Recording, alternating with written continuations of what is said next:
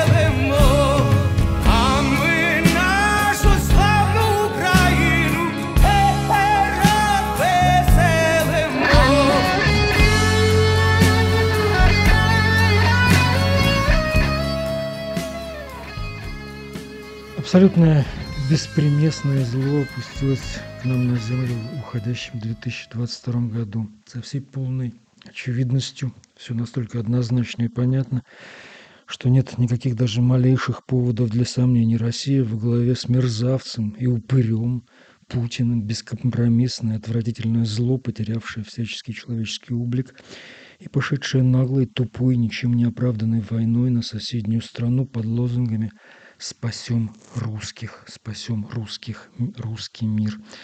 И теперь этих русских людей в Украине убивают сотнями и тысячами, не говоря о собственном пушечном мясе, мобилизованных, кадровых и прочих, поставлена цель уничтожить украинское государство как таковое, вернуть Советский Союз.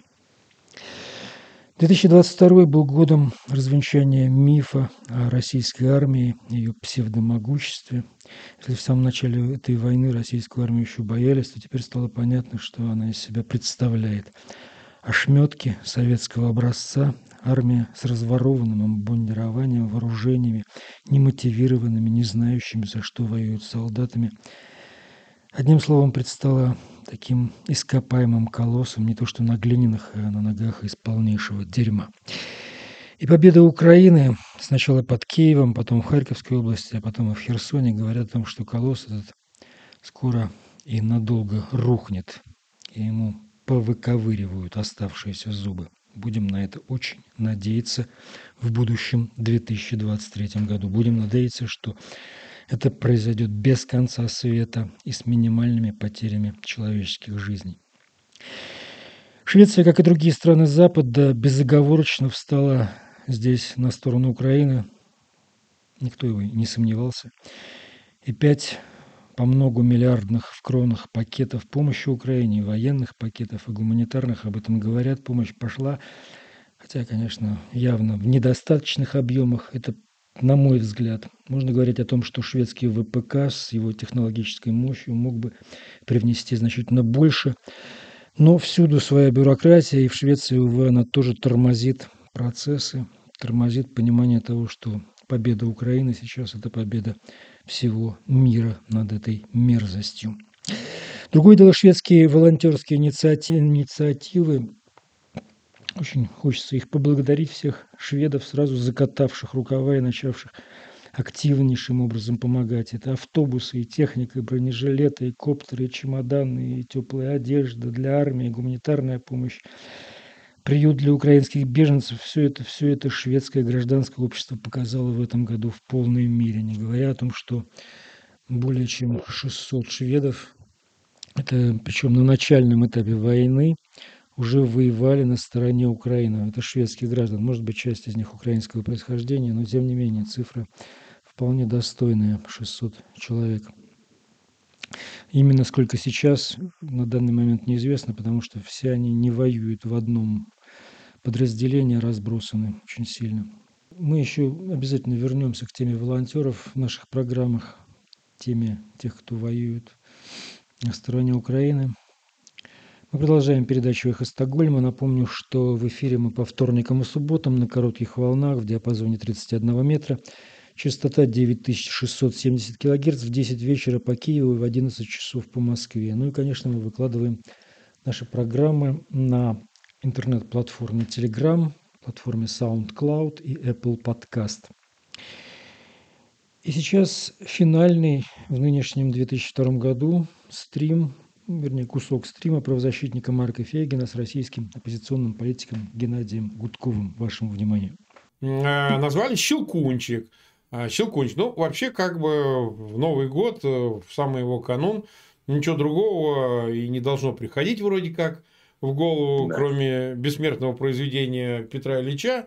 Но а, парадокс в том, что мы все о том же, да, потому что у нас тут свой щелкунчик – вот, хотя Щелкунчик положительный был образ, замечательный и все такое, все такое. Он даже не Петра Ильича, Петр Ильич написал на эту тему оперу, а вообще-то это произведение... Ну, это известно, да, да, да. да. Ну, есть и опера, и балет, все, все на свете, но да. великая музыка Чайковского, понятное дело. А вот у нас тут свой щелкунчик, который говорит, что будет щелкать э, американские патриоты, и повторил это несколько раз, я не знаю, зачем он это делает. Мы, говорит, их все перещелкаем. Ну, что-то как-то с другими щелчками у него хреново получается, э, удивительно. И, собственно говоря, в этом же ключе мы выдержали превью, так сказать, известного грузинского художника, который вот э, делает подобные работы. А, в общем, щелчок будет да не тот. Щелкнет гильотинка.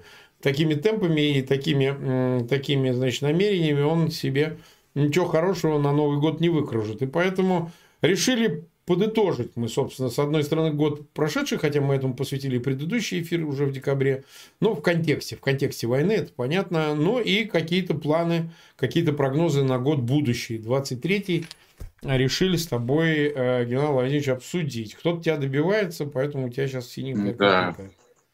Да, ну не важно. Вот смотри, давай с первого вопроса начнем.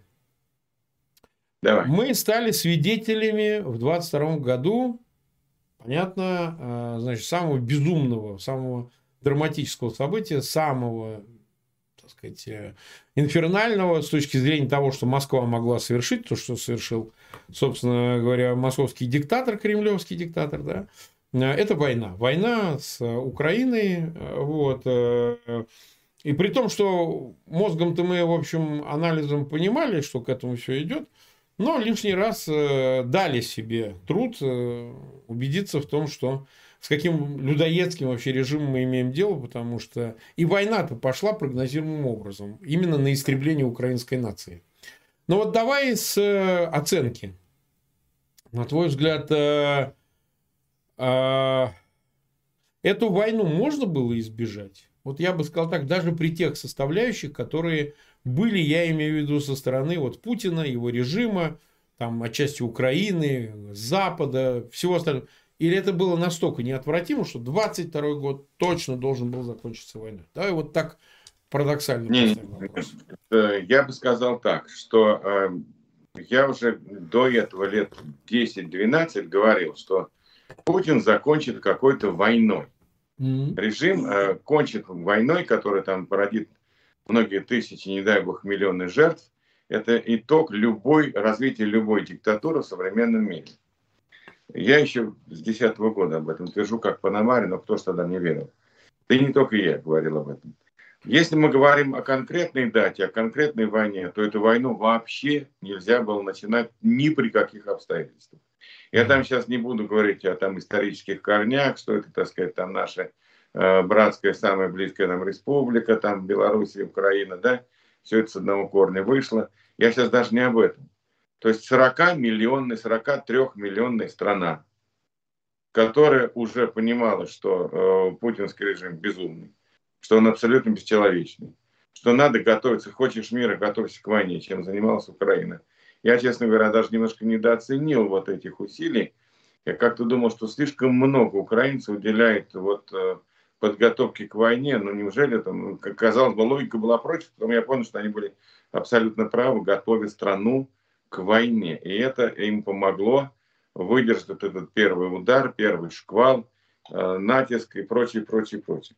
Войну нельзя было Путину начинать ни при каких обстоятельствах. 43-миллионная страна, готовая к войне. Невозможно, огромная территория, э, серьезное население. Население, которое терпеть не может э, затклый воздух диктатур, всяких авторитарных режимов, уже вкусила свободы, идет по этой дороге.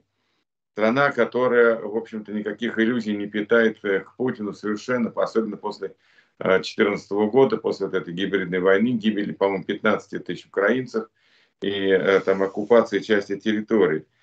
Как можно было принять такое решение? Это могло быть решение только идиотов э, с каким-то больным, неадекватным воображением. Ну, в общем-то, я пришел к выводу такому, что все диктатуры, все вот эти авторитарные, тоталитарные власти, они э, начинают э, уверовать в то, что им говорят, что они самые там э, умные, грамотные, что они там непобедимые и так далее. Они Э, начинает верить, что они действительно какая-то мессия, посланная там свыше э, народом. И выпадает из адекватности, выпадает из реалий и совершает фатальные ошибки. Я глубоко убежден, что 24 февраля это фатальная, слава тебе Господи, наконец-таки это фатальная ошибка Путина, которая приведет к краху его режима, это уже в обозримом будущем будет обязательно. Поэтому э, я понимал, что Путин, э, подогнав войска к Украине, не уйдет. Я говорил о возможности войны ну, почти за год до ее начала. А уж там в октябре, в ноябре и прочее говорил совершенно уверенно, что скорее всего будет удар по Мариуполю, вот по югу. Э, это было очевидным. Вот, поэтому что можно сказать? С одной стороны, как говорится, это несчастье, это трагедия, это драма, это сражение диктатуры демократии. А с другой стороны, не было бы счастья, вот, да, да несчастье вот это помогло, потому что Украина сейчас самая э, ведущая держава с точки зрения морали, нравственности, боевого духа, борьбы за ценности демократии и свободы в мире. Путин сплотил украинскую нацию. Путин сплотил НАТО, дал ему второе дыхание. А, НАТО обрело смысл как структура, стоящая на защите свободы и демократии – и противостоящая диктатурам и всяким отмороженным режимам, больным на голову.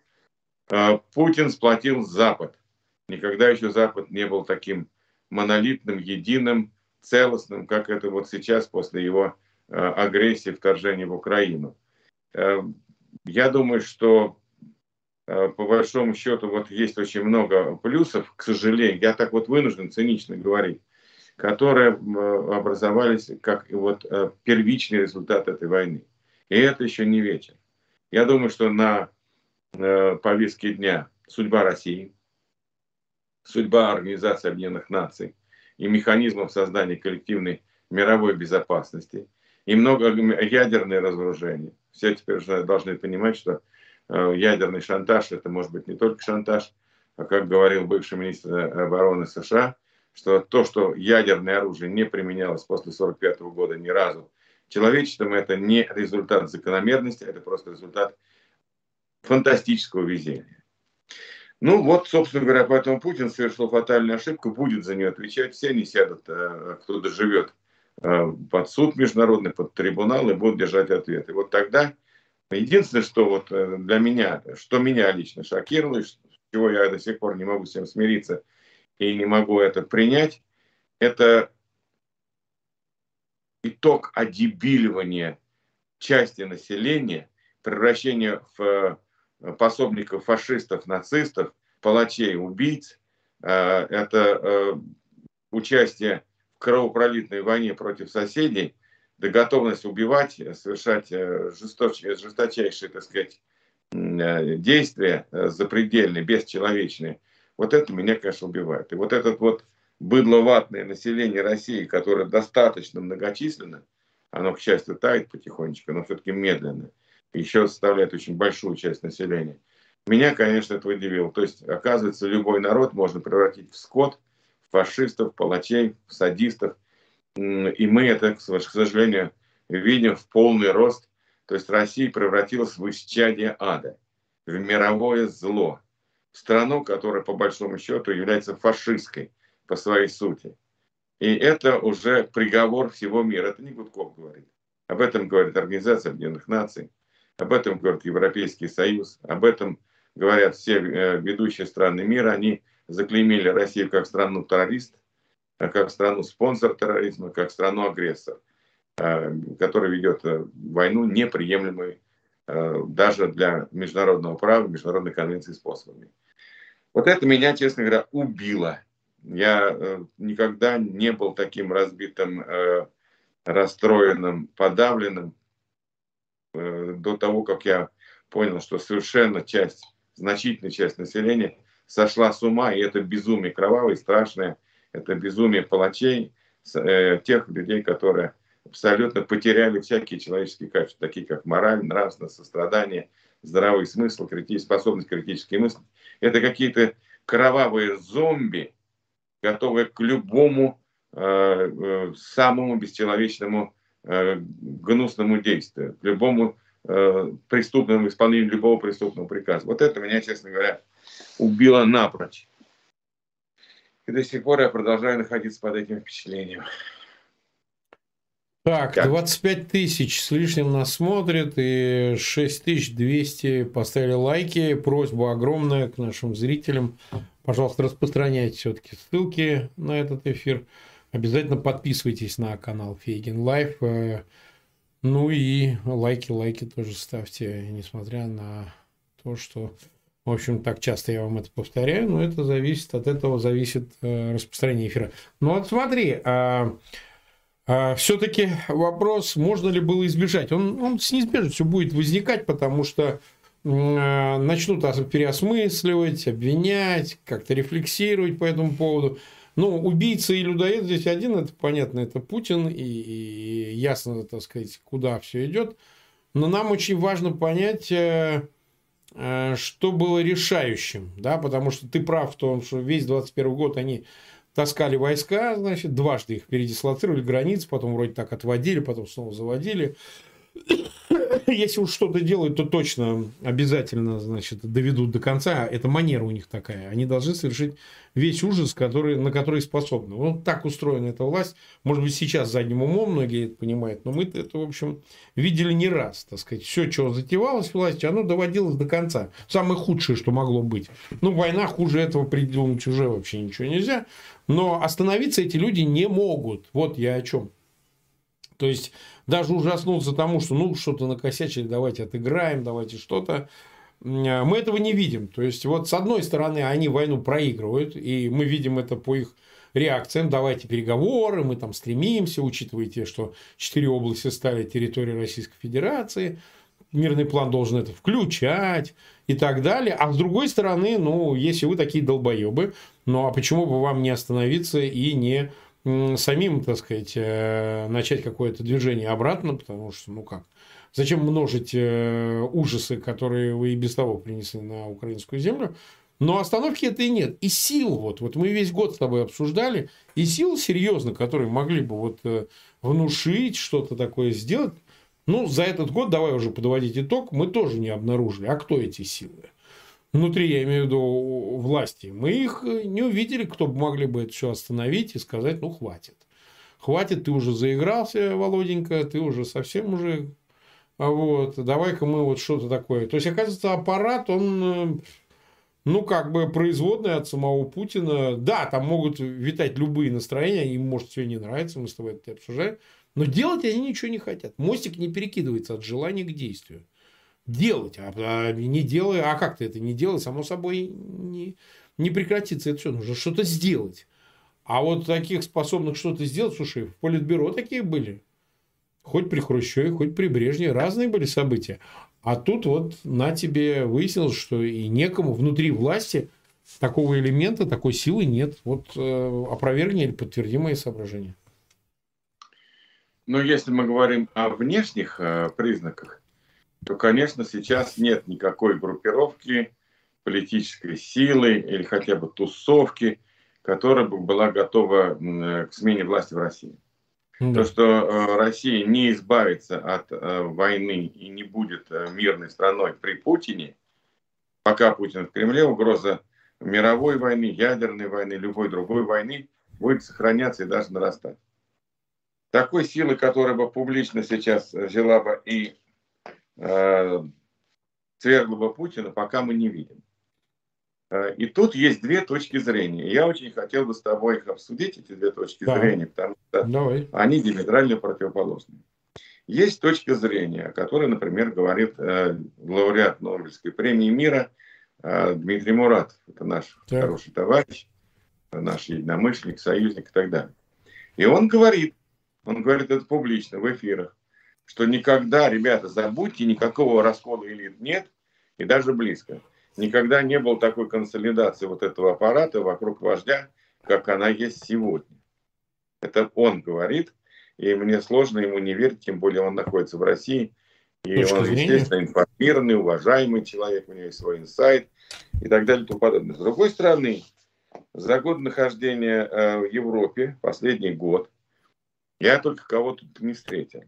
И крупных капиталистов, и олигархов, и административных э, должностных лиц и так далее. Они в один голос утверждают, что Путин самый ненавидимый среди них человек, который лишил их всего и угрожает их будущему, угрожает их семьям, да им самим, своей жизни, своей, их жизни и свободе. Я вот, честно говоря, э, нахожусь в раскорях, уж извините за непарламентское выражение, между этих двух точек зрения. И для меня очень важно понимать, а какая все-таки точка зрения, какая ситуация близка и ближе к реальности. Потому что от этого зависит дальнейший план э, действий э, не, только всей российской оппозиции, это ладно, а вообще всего Запада. Потому что война, это, вот эта война, только первая ее фаза войны – это освобождение территории Украины и военные победы на фронте. Это первая фаза войны. Если Путин остается в Кремле, весь этот мир, который будет достигнут и подписан, это будет перемирие. Мы прекрасно понимаем, что Путин не уважает ни одну свою подпись на международном соглашении, О, да. договоре. Мы это видели неоднократно. Тогда возникает вопрос, а как же его смещать, отстранять, свергать, не знаю, там любые, дальше идут там способы, методы и так далее. Ведь кто-то это должен сделать. И я вспоминаю, что немецкий народ, он был, несмотря на то, что оболванен и точно так же впадал вот это в коллективное безумие, там их элита, военные, не только, они организовали против Гитлера за короткий срок его пребывания в власти. А Гитлер был, я напоминаю, всего лишь 12 лет с 33 по 45 год. Всего 12 лет у власти, и за эти 12 лет на него было, ну я не, точно сейчас не помню из истории, но там полтора десятка покушений. Причем такие покушения там с бомбами, с взрывами, с обстрелами и так далее. Просто он был необыкновенно везучий, э, дожил э, до того, как его там отравили и сожгли. Ну, он сам отравился, в общем-то. Поэтому вот меня твоя точка зрения очень интересует, может быть, комменты людей, которые э, будут под нашим эфиром и которые знают эту ситуацию.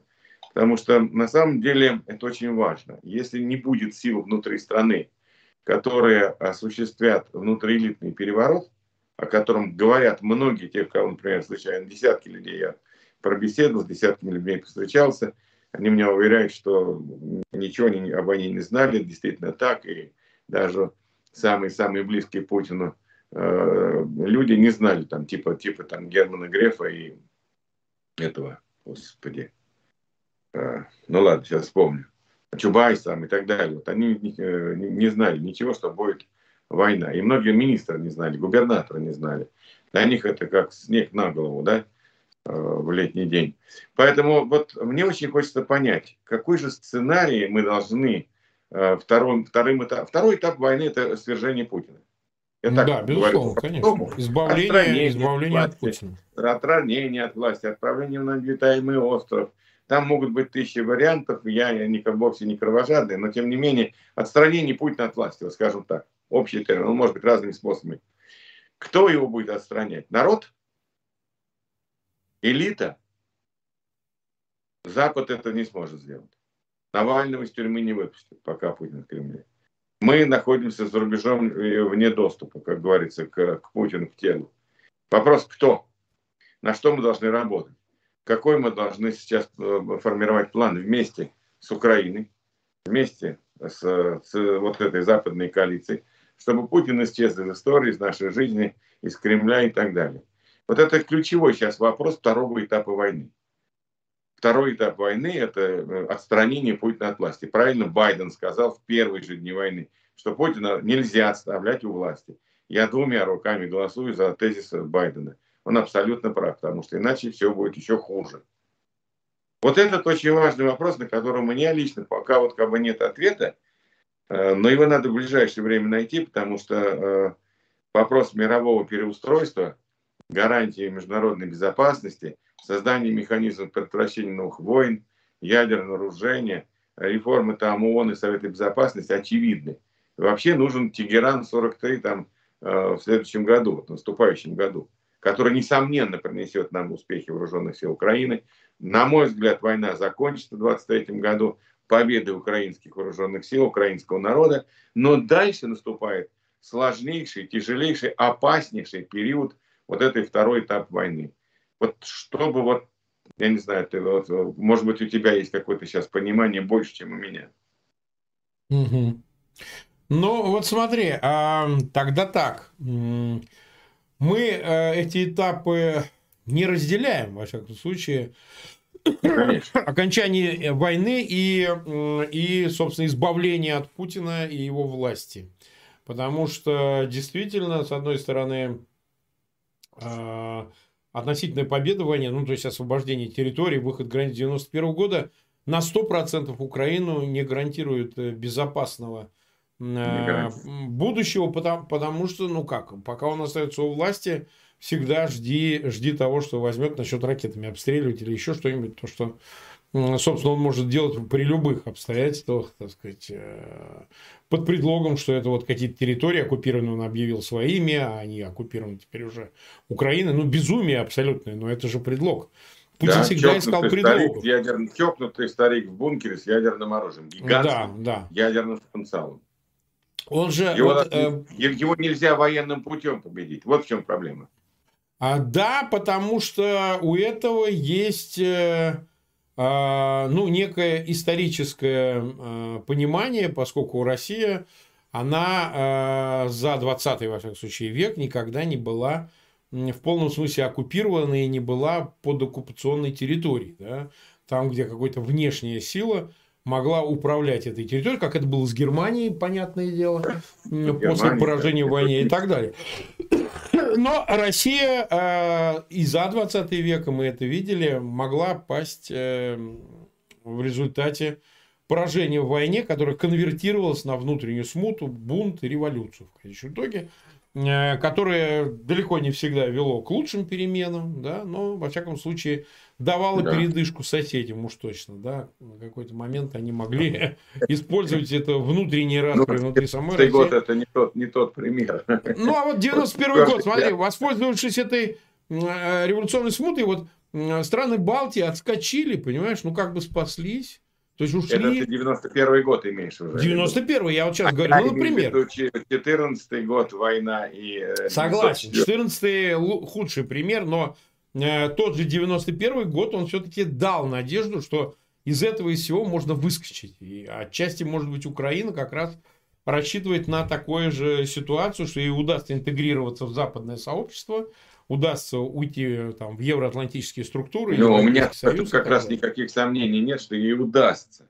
Но иметь э, рядом безумного соседа с шестью тысячами ядерных боеголовок, одержимого манией реванша, мести и, а, а, так сказать, э, абсолютно подлого, безнравственного, аморального, и ужасного и преступного, это, в общем-то, риск огромный. Я тебя понял. Ну, смотри, следующий вопрос. Да? Мы до народа дойдем, но нам еще важно понять, что какие идут процессы, уловить. Вот сегодня буквально член э, комитета по обороне Государственной Думы, какой-то Соболев генерал, да, значит, уже, значит, заявил, что мы должны защитить нашего главу а, генерального штаба Герасимова, которого оскорбляют, называют ЧВК «Вагнер», говорит, что мы же понимаем, что эта структура незаконная, что эта структура там чуть ли не, там, не в соответствии с федеральным законом созданная. И вот называют пидором. Там, вот ты видел это видео, где двое, а, значит, военнослужащих ЧВК «Вагнер» в балаклавах, значит, соответственно, около орудия артиллерийского, гаубица у них какая-то. Говорит, вот нету, соответственно, а, нету снарядов, во всем виноват Герасимов, ты вот такой секой, рассекой. Мы этому посвятили вот тут с Арестовичем несколько, значит, передачу обсуждали. Ну, как это так, вот воюющая страна, у вас там внутри такой бардак. То есть, получается, на фоне всех конфликтов, да, Пригожина с э, Министерством обороны, Шойгу, с Герасимовым, там, не знаю, Кадырова с Министерством обороны, ну и так далее, и так далее. В этой каше – а тем не менее, уже, ну, как бы прочерчена эта разница. Понятно, что все они, в общем, так или иначе апеллируют к Путину. Он для них мамка для всех. как в зоне, да? Но, тем не менее, сам факт, что, ну, а дальше-то что?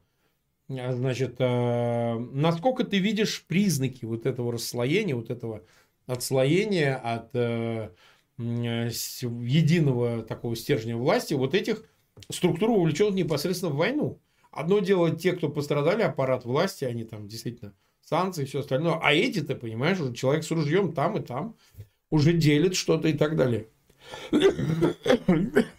Ну, я, вот, э, ты знаешь, я бы э, начал бы анализировать эти конфликты, если бы не одно «но». Все-таки вот смотри, Путин пока остается над схваткой. Пока в него не летят даже не, не, не, не только не, не камни, даже какие-то снежки легкие не летят.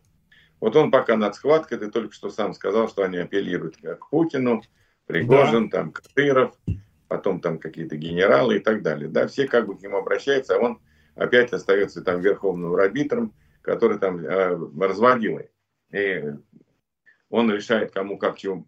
У меня складывается впечатление, что если бы Путин э, понимал, что вот эти раздраи и конфликты в своем окружении и в воюющей э, структуре или в воюющих структурах вредят или противоречат его пониманию необходимости вот такого, такого монолита, как, например, сейчас есть в истеблишменте Украины. И что ж свои да. там противоречия, проблемы, там есть, такие там, все есть, как в любом государстве, но они сейчас сплотились. Они понимают, что э, перед лицом врага не должно быть никаких колебаний, никаких разногласий, никаких конфликтов – и так далее. Как говорится, потом разберемся. Главное сейчас победить. И очень понятная позиция. Да? А, да. А, а вот здесь э, при Путине или под Путиным вдруг какие-то начинается какая-то грязня кланов. А у меня вопрос. Ведь Путин же в состоянии э, управлять и Кадыровым, и Пригожиным, и так далее. То есть он может цикнуть, э, стукнуть кулаком по столу, вызвать их или сказать там, так, что там, в общем-то, мало не покажется. Путин же это специально запускает, вот этот вот процесс разногласий, драчки, э, э, так сказать, там, оскорблений и прочее, прочее. Э, тот же Пригожин, который там услышал все вот эти вот оскорбления в адрес Герасимова, он не только там не дезавуировал, не, он, он поддержал. правильно, правильно. Правильно, Я да, еще, вообще, так сказать, да, еще, еще и хуже надо, так сказать, его там этот козел, пусть он там занимается делом. То есть Путин должен был вызвать Пригожина и сказать, слушай, я тебе голову оторву, если ты еще раз, так сказать, э, покажешь там перед украинцами, что у нас есть внутренние конфликты, противоречия, они сейчас будут на них играть, и, так сказать, нам это мало не покажется. Вот. Раз он это не делает, то мне все-таки, Марк, я вот извиняюсь, я уже говорил, угу. мне складывается впечатление, что это согласовано с Путиным. Это угу. может быть такая политика на всякий случай всех опускать. Уж извиняюсь вот за лагерный жаргон чтобы не было никаких авторитетов. Вот, например, э, в Украине, если мы сейчас возьмем, там авторитет генерал Залужный. Непререкаемый да. авторитет.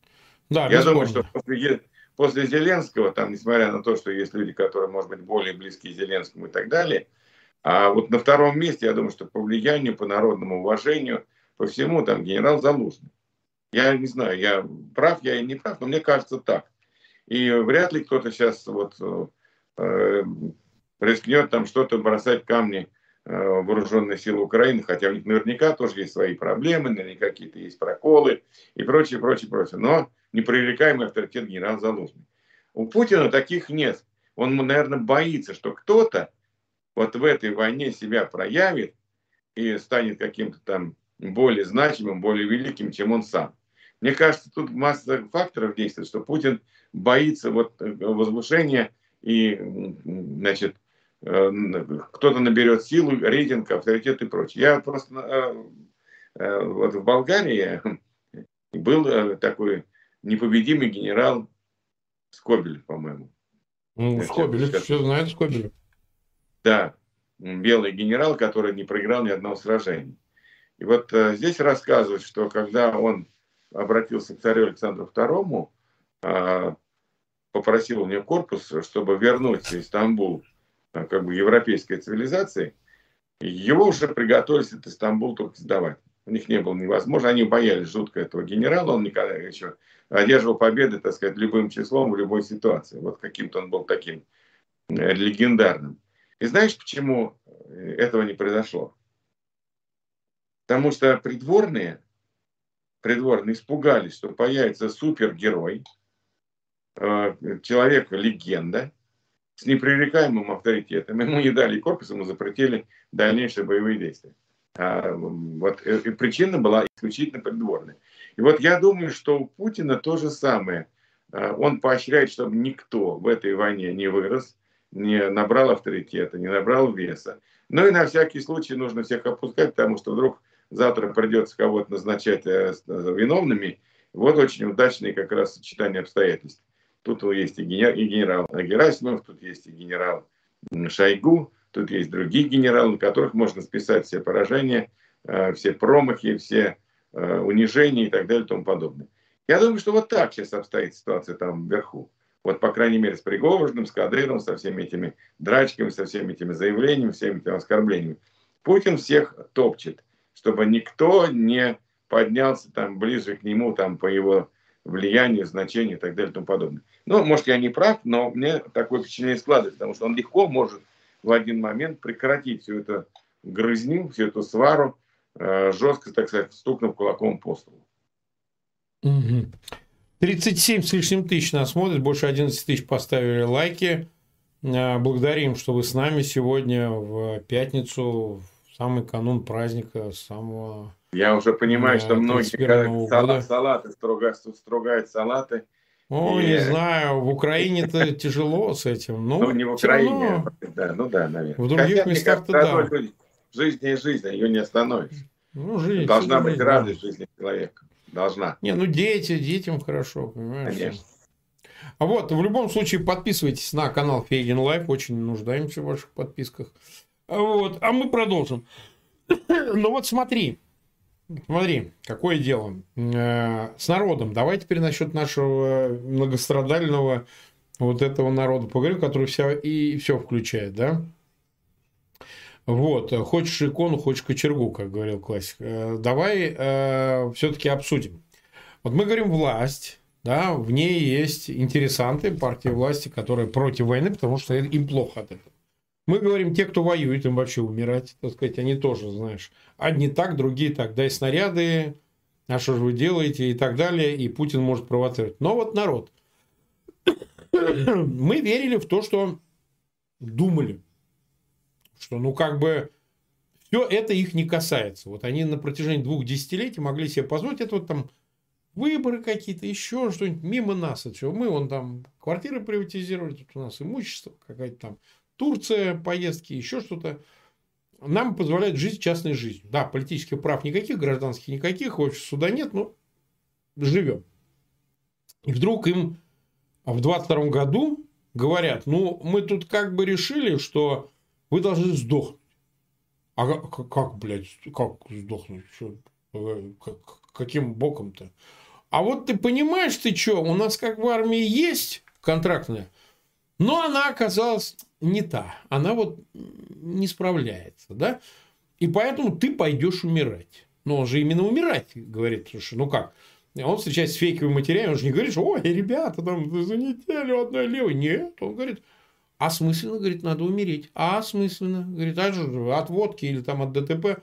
А так вы в землю, и зато, а мы вас будем, о, как хорошо вы умерли, все время про других, правда.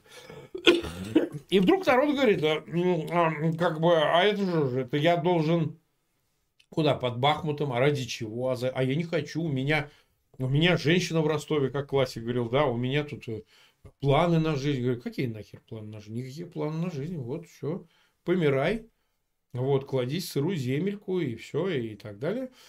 И мы-то думали, что, ну, как бы народу, когда скажут, что вам подыхать, они скажут, нет, мы подыхать не это, не с вами не договаривались. Я тут, э, у меня тут, я только себе там а, шил там, не знаю, дополнительный имплант там куда-нибудь там, увеличил член кто-то там, еще что-нибудь еще. А тут ему подыхать, представляете? И, и мы думаем, что народ возмутится. Народ как-то...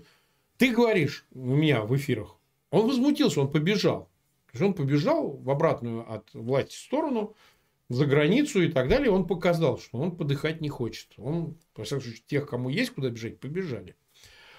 Но те, кто пошли-то, они же не побежали, они как бы вот, а, ну и хорошо, и замечательно, и давай-давай, и аля-улю, и как бы вперед-вперед. Понимаешь? Ну, а я и мы понимаю. дали им аванс. Мы им дали аванс. Мы говорим, ну, вы идиот, вы что, подыхать, что ли, будете? И они нам отвечают. Те, кто не побежали в сторону власти. Да, будем, говорит, подыхать. Деньги ждают 190 тысяч, там же обещают. Что мы для себя как бы открыли в 22 году о народе? Вот давай это и обсудим. Ну, если вот э, я тоже на эту тему много раз думал, Понятно, что умные сбежали, их оказалось намного больше, чем те, кто пошел на фронт, э, в разы. Это э, неплохая пропорция, говорящая все-таки о том, о том, что народ не безнадежен, что у него есть определенный инстинкт самосохранения, мозги, и не очень большое желание поддерживать путинскую авантюру, потому что если мы посмотрим уровень поддержки войны, то 10% пошли, а 90% сбежали. С той вот массы, которая должна была быть мобилизована. Э, больше двух миллионов покинуло э, страну.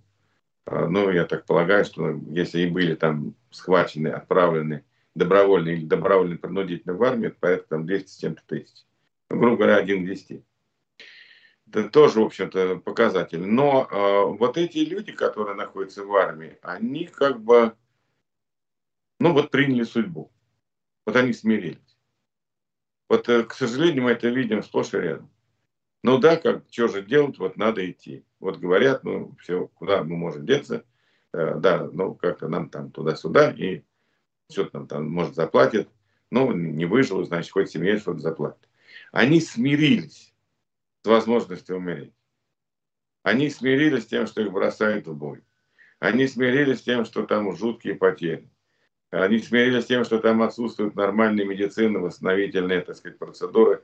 И процент не процент, а пропорция убитых и раненых, она э, в российской армии чуть ли не один к одному, один-два, один-четыре раненых на одного убитого. Это говорит о катастрофическом положении в полевой медицине, в полевых госпиталях и так далее и тому подобное.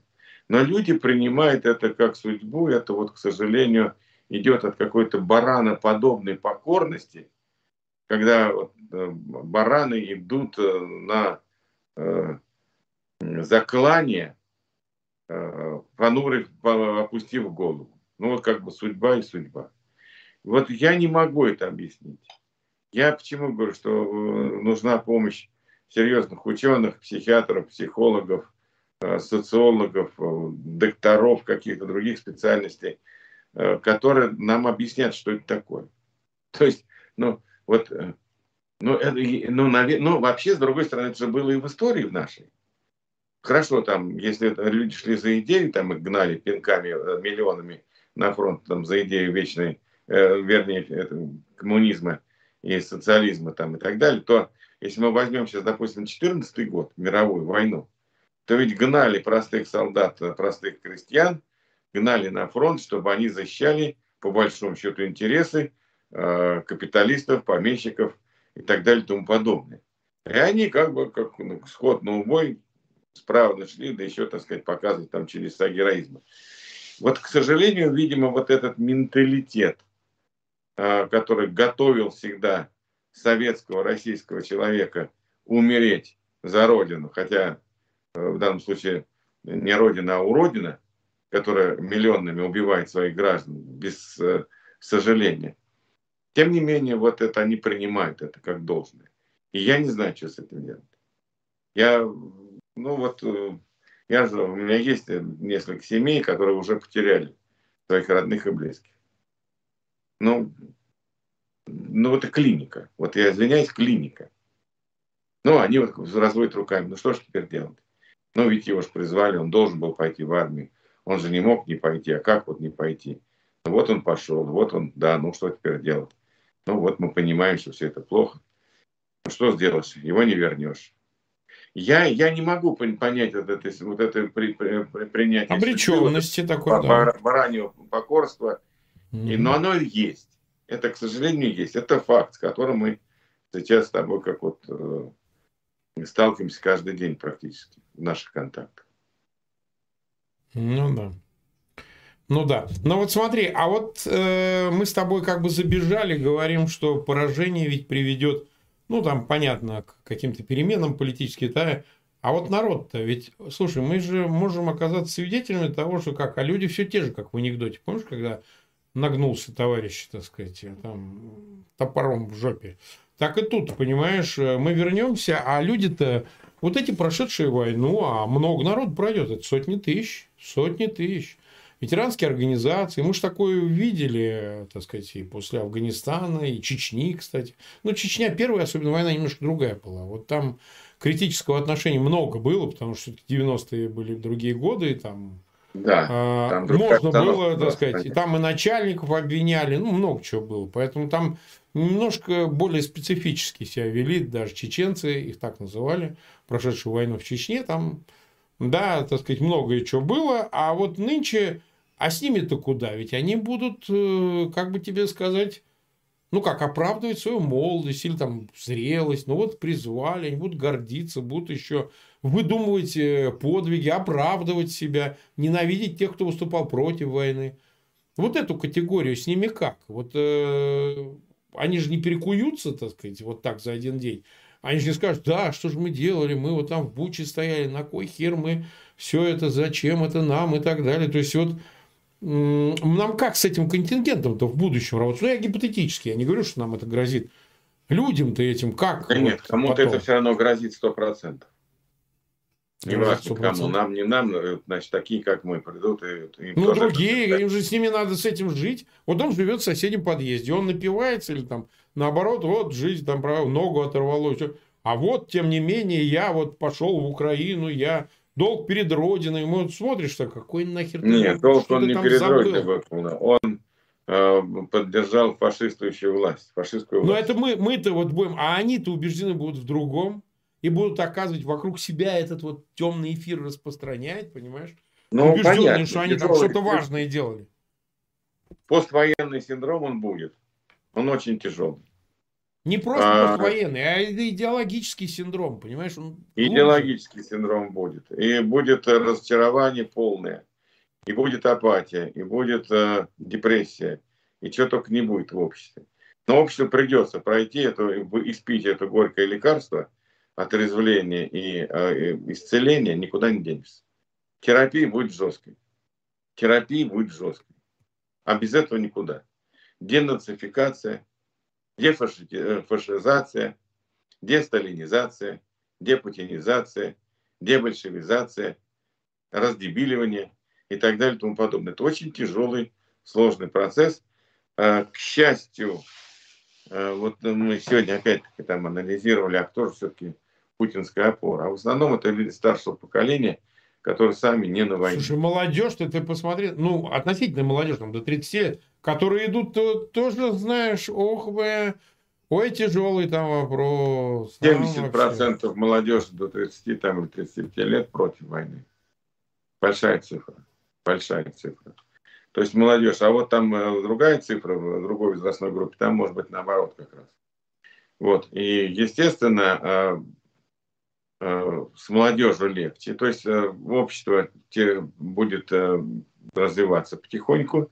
И вот эти вот люди, которые там поддерживают войну, которые там э, одержимы э, бесами вот этого великодержавного синдрома, вот этого какого-то психиатри- психиатрического состояния, они будут уходить. Они уже не будут во власти, они уже не будут там в материальной, там, технической сфере, э, в образовании, в науке, они будут уходить, потому что им возраста много. Это наш, ну, мой, наверное, даже возраст, вот, э, и, вот, и старше.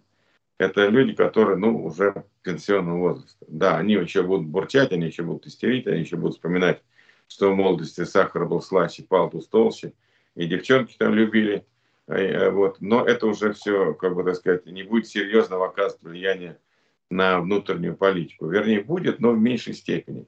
Плюс будет переключен, как бы, как один, один товарищ сказал с телевидения, сказал, да переключим, что ты волнуешься, Ген, ну переключим канал. Переключим канал на нормальный. Все начнут прозревать, ахать, охать, э, говорить, что их там дурили, что они обманывали, что они ничего не знали. Вот. А для тех, кого можно как бы спасти и излечить, мы излечим. На тех, кого нельзя спасти, ну, значит, их будет либо очень мало, либо какая-то часть из них сядет в тюрьму, в лагеря пойдет э, на общественные работы. Другого варианта нет. Все, в России пройдет тяжелейшие испытания, труднейшие испытания. Еще надо, чтобы она осталась Россия. И факт, что она останется. Поэтому тут э, прогнозов хороших для России нет. Прогнозов mm-hmm. хороших для Путина не существует. И для его власти, и для его этой элитки. Вот, совершенно очевидно, что хороших сценариев у них нет. Есть ужасный сценарий и очень ужасный. Это был стрим Марка Фейгина, где он беседовал с Геннадием Гудковым. Вы слушаете «Эхо Стокгольма», и у нас на очереди фрагмент «Ару ТВ» из Сталина и новогодние пожелания от известного журналиста и музыкального критика Артемия Троицкого. В первую очередь я желаю вам, чтобы и вы интересно, весело, оригинально встретили этот самый новый 23 год, и чтобы, теперь же переходим к основным пожеланиям, вот, и чтобы он принес нам всем сбычу мечты, да, ну, то есть, чтобы мечты сбывались.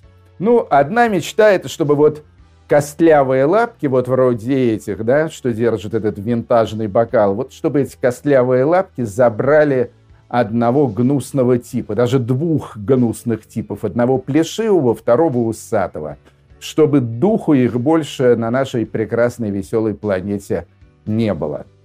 Ну и, разумеется, чтобы год этот был мирным, чтобы закончилась война, чтобы прекратили гибнуть люди, особенно люди мирные, невинные, молодые и старые, чтобы в Украине началось э, восстановление всего, причем быстрое, стремительное, чтобы весь мир Украине помог. В этом, на самом деле, сомнений особых нет, чтобы прошло это как можно, как можно скорее. И последнее мое пожелание касается уже России. Тут нет у меня такой большой уверенности в том, что все случится. По поводу Украины я, кстати говоря, не сомневаюсь в самом благополучном и прекрасном исходе.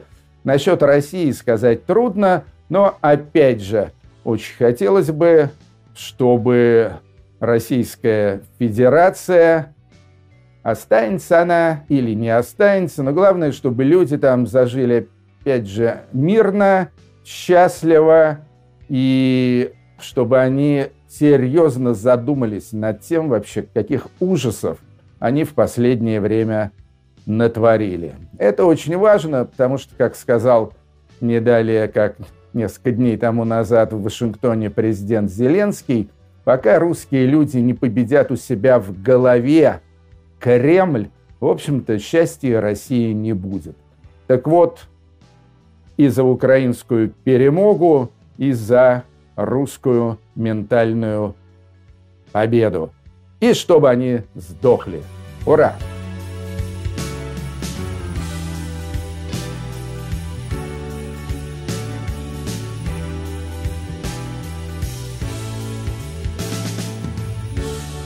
Новогоднее поздравление, пожелание от Артемия Троицкого на эхо Стокгольма. оно завершает нашу программу. Хочу сказать с Новым годом, друзья. Пожелать хочу победу Украине, чтобы путинские оккупанты были выдворены из всех ее пределов, из Крыма и Донбасса.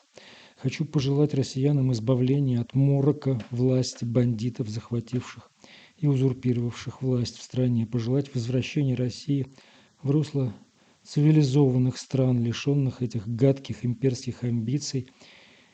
И пожелать стране действительно настоящей, а не мнимой денацификации России. Пожелать денацификации, потому что то, что сейчас там происходит, это чистокровный, беспримесный нацизм. Под финал стопроцентный хит уходящего года, появившийся еще в марте месяце «Hey, hey, rise», «Поднимайся», «Поднимайся», Pink Floyd и Андрей Хвыльнюк, группа Boombox «Hey, hey, Rise Up. Всего доброго. С Новым годом!